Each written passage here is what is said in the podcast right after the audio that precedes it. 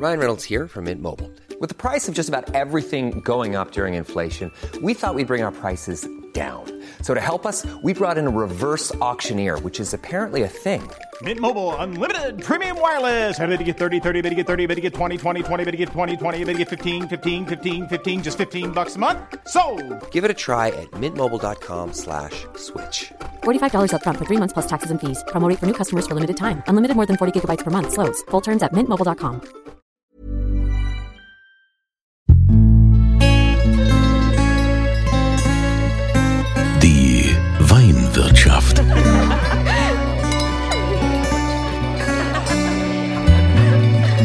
Das schöne Leben mit Andreas Kunze. Herzlich willkommen wieder in der Weinwirtschaft.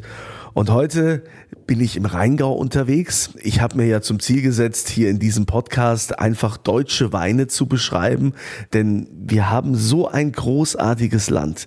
Bei uns in Deutschland gibt es wunderbare, tolle deutsche Weine.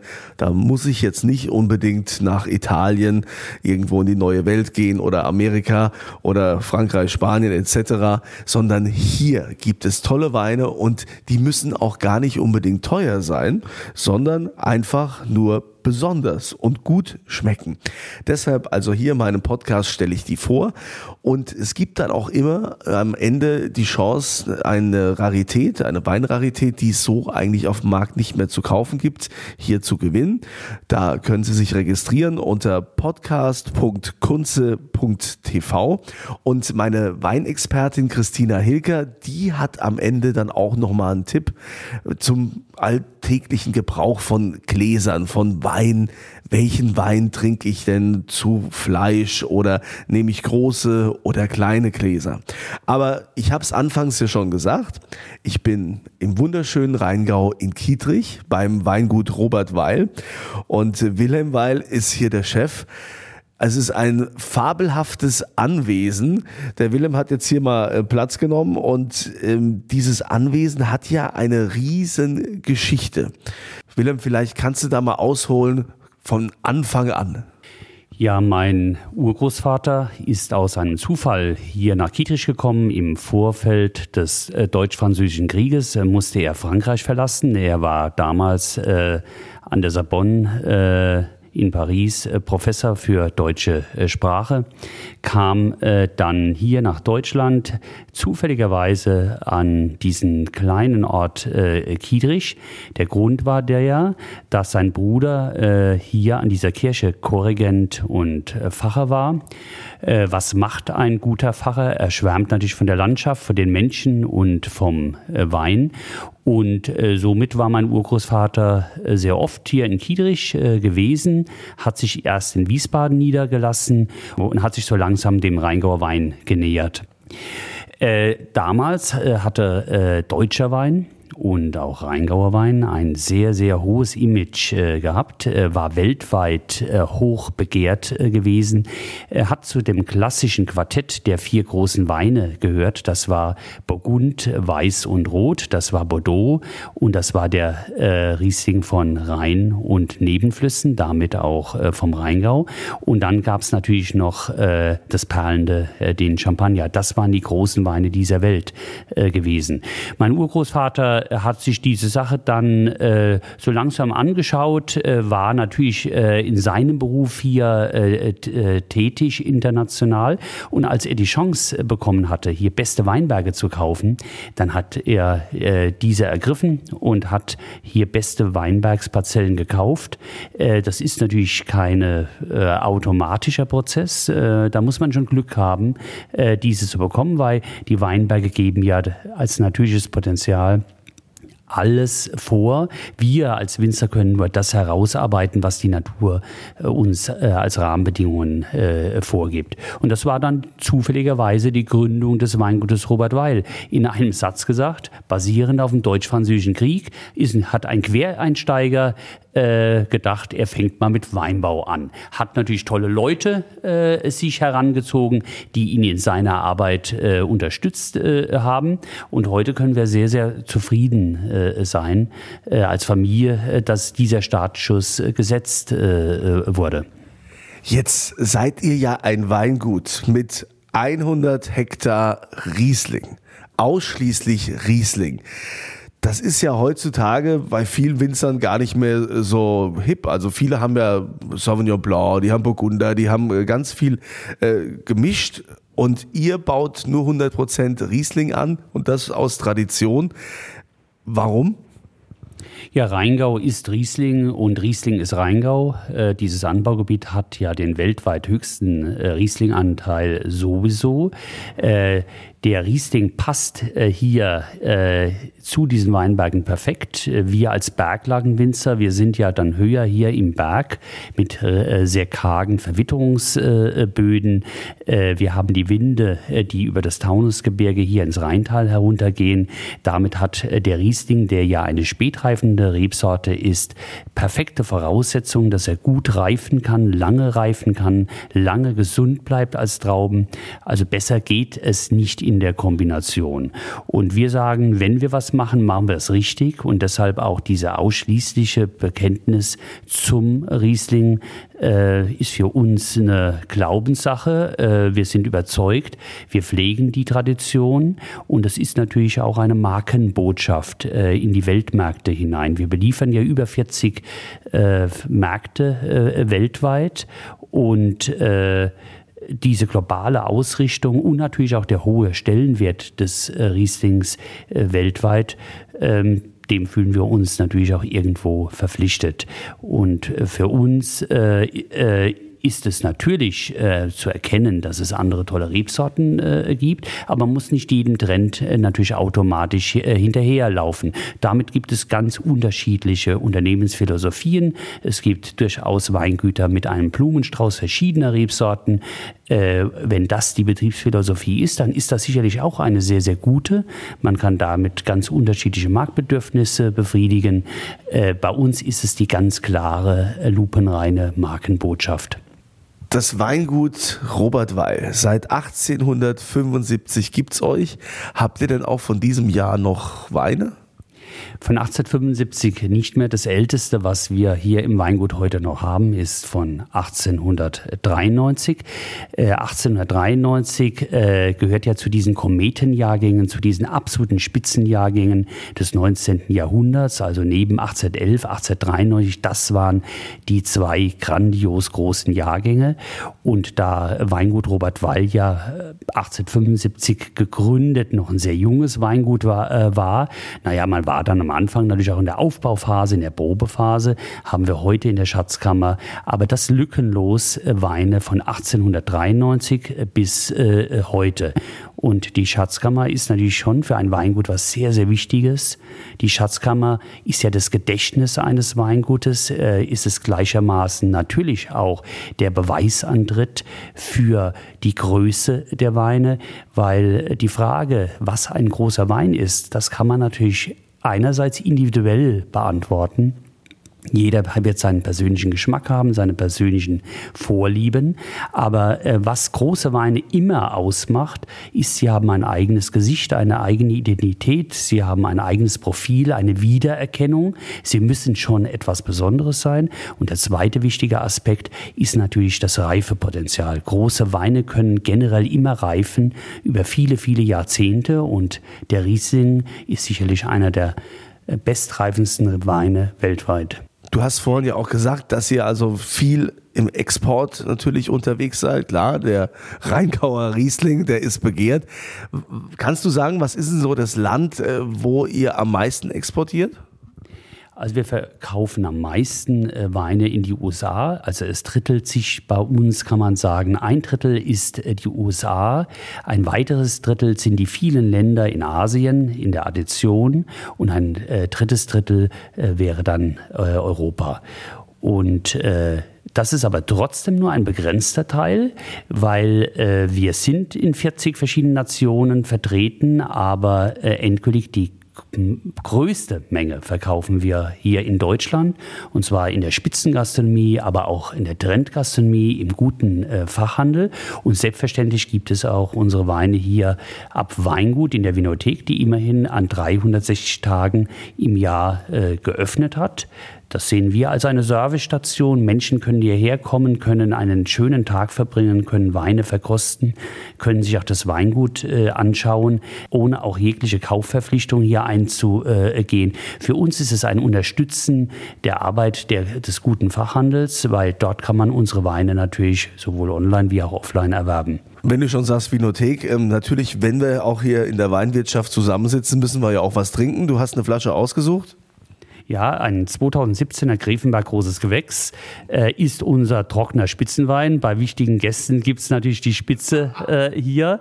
Das äh, ist natürlich Ehrensache. Aber Grevenberg ist unsere Spitzenlage, ist unser Grand Cru von deutschem äh, Boden und äh, ist sicherlich ein Wein, äh, der als 2017er seine ersten Anlagen zeigen kann. Aber ist ein Wein, der auch als trockener Wein mindestens 30, 40 Jahre lagern kann. Also nicht nur die Fruchtsüßen meisten Rieslinge haben dieses Lagerungspotenzial, sondern selbstverständlich auch der große trockene Riesling. Gut, dann wollen wir doch mal ein Stück probieren. Zum Wohl. Oh ja. Das ist halt großes Kino, großes Rheingau-Kino.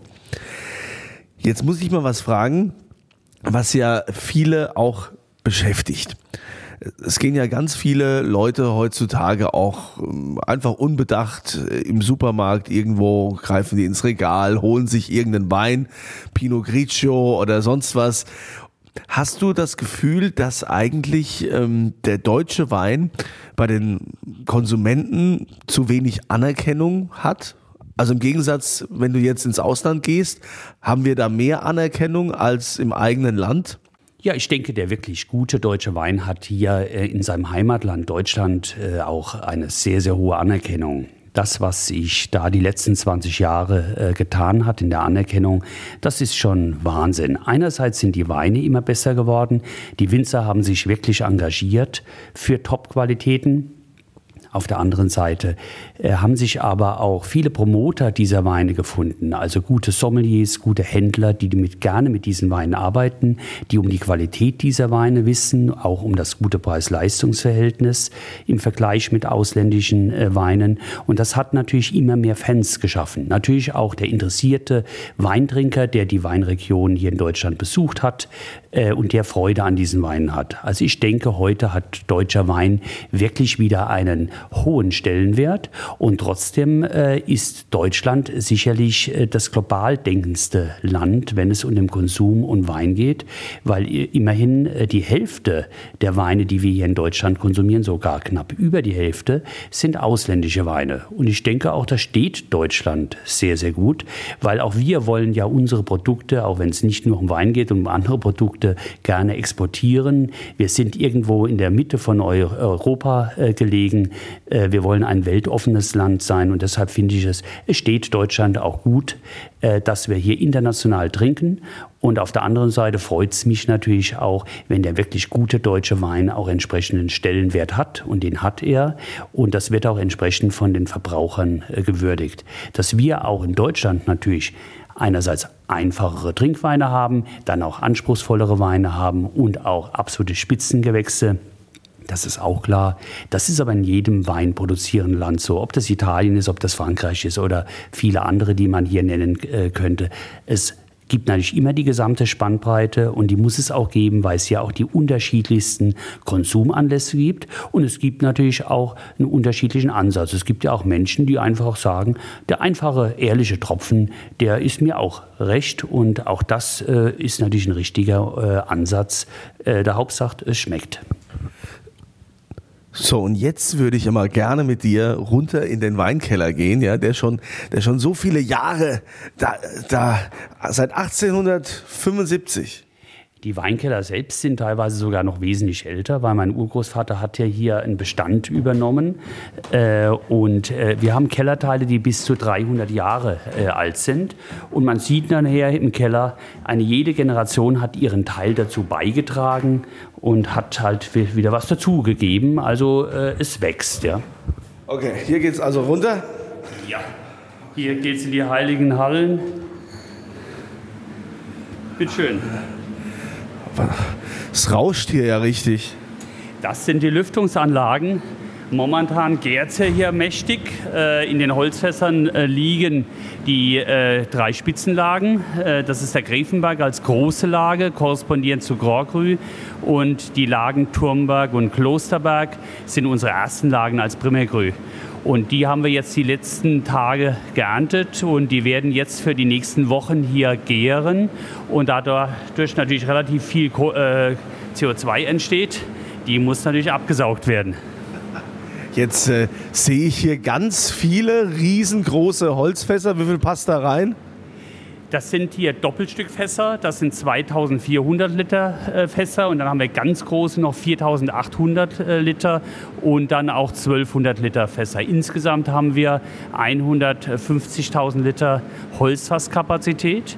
Das ist jetzt nur ein Teil. Die meisten unserer Gebinde sind Edelstahlgebinde, äh, aber das traditionelle Holzfass in der Anzahl, das gibt es nur noch sehr, sehr selten in deutschen Kellern. Ja, das hat mich jetzt auch gewundert, weil wenn ich sonst unterwegs bin, dann mittlerweile haben die ja alle, gerade im Weißweinbereich, haben die ja alle Edelstahl. Warum macht ihr das mit Holzfässern? Ja, es ist äh, Erst einmal, das ist ganz wichtig, äh, Holzfass oder Edelstahl, das sind die zwei Gebindeformen. Äh, andere äh, wird man nicht mehr nutzen, Kunststofftanks oder das hat jetzt nichts mit Qualitätsweinbau zu tun. Aber der Edelstahltank ist sicherlich das Gebinde, was hermetisch abgeriegelt ist, was einen ganz reduktiven Ausbau ermöglicht, heißt also ohne jeglichen Sauerstoff. Und das benutzen wir sehr, sehr gerne bei den eleganteren, feineren Weinen, leichtere Beschreibungen beschwingtere Weine. Die großen, äh, gehaltvollen äh, Weine, denen wollen wir Sauerstoff äh, geben, Mikrooxidation. Das sind unsere großen trockenen Lagenweine und die werden im Holzfass ausgebaut.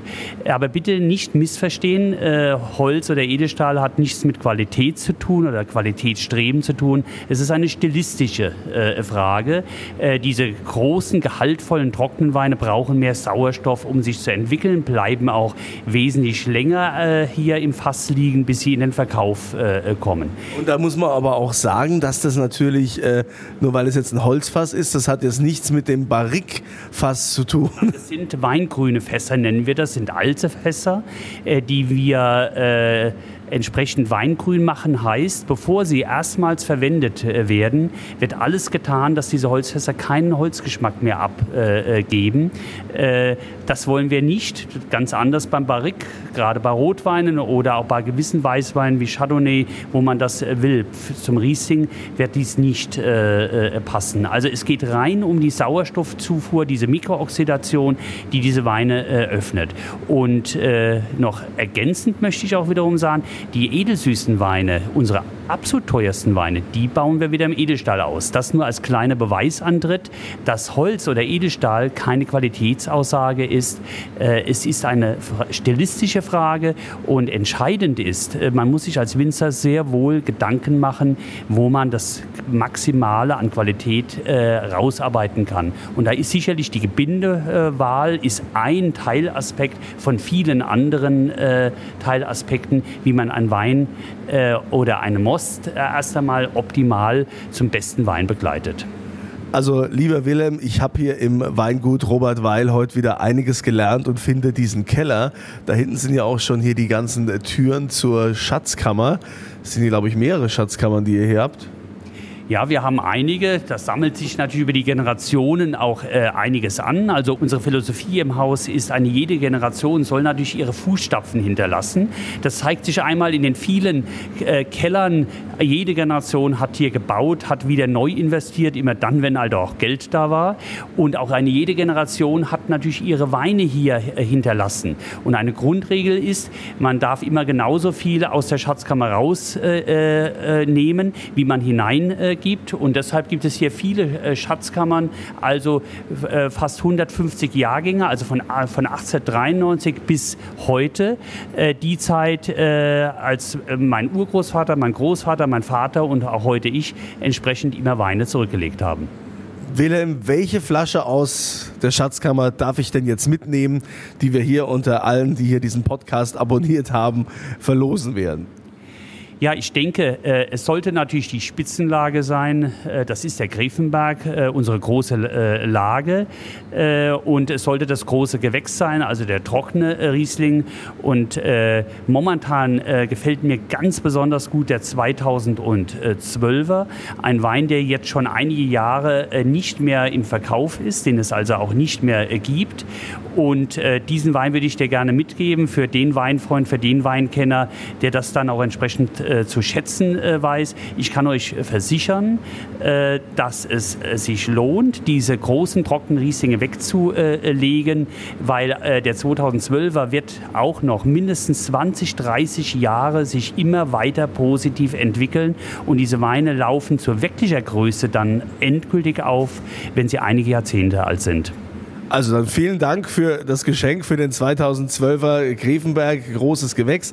Und äh, wenn ihr da mitmachen wollt, wenn ihr Interesse habt, und wenn Sie da Interesse haben an diesem Wein, dann freue ich mich natürlich einfach hier eintragen, registrieren unter podcast.kunze.tv. Und jetzt verabschiede ich mich vom Rheingau. Jetzt geht's zu meiner Weinexpertin Christina Hilker, die wieder einen tollen Tipp für uns hat. Sie ist ausgebildete Sommelier, war in den besten Häusern unterwegs, hat, glaube ich, alles getrunken an Wein, was man trinken kann.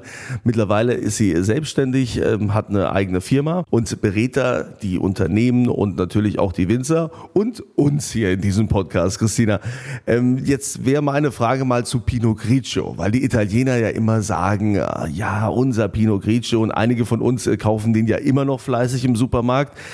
Äh, dabei können sich doch unsere Grauburgunder, wenn ich die jetzt mal so sehe, äh, also die können sich doch absolut da sehen lassen. Also sind denn deutsche Grauburgunder nicht vielleicht sogar die bessere Alternative als so ein italienischer Pinot Grigio? Ja, du sprichst mir aus der Seele. Also unsere deutsche Weinkultur, unsere deutschen Winzer, die haben sich dermaßen verbessert, dass der deutsche Grauburgunder wunderbar dasteht und teilweise auch besser schmeckt wie der ein oder andere Pinot Grigio. Das ist aber auch ein bisschen ein Lebensgefühl. Pinot Grigio ist ein leichter Grauburgunderstil und es ist das, was die Leute aus dem Urlaub mit nach Hause bringen. Und du weißt ja selber, wie das ist, wenn man im Urlaub was getrunken hat, dann schmeckt das im Urlaub umso besser. Aber wenn man ihn dann daheim wieder probiert, ist es vielleicht nicht mehr der Fall. Also ich würde auf jeden Fall den deutschen Grauburgunder, den Pinot Grigio vorziehen. Allerdings der Grauburgunder, der auch eher leichter ist, also Stahltank ausgebaut, jünger, nicht in Holzeinfluss, also eher so ein ja, easygoing Drinking Wine, also der dem Pinot Grigio dann durchaus ähneln kann, aber oft in der Qualität deutlich besser sich präsentiert.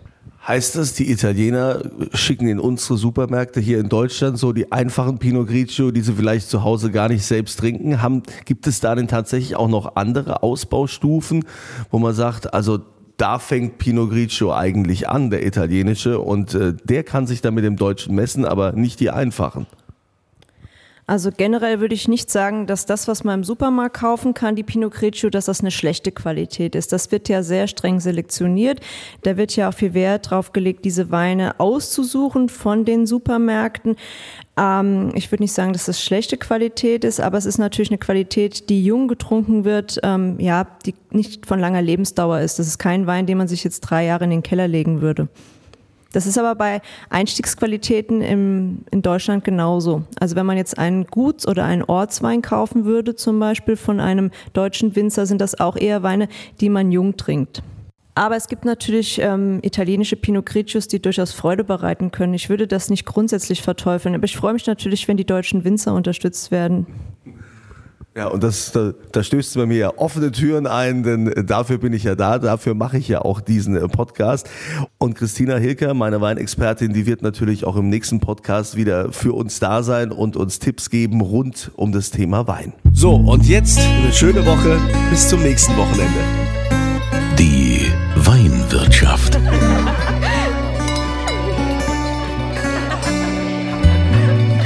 Das schöne Leben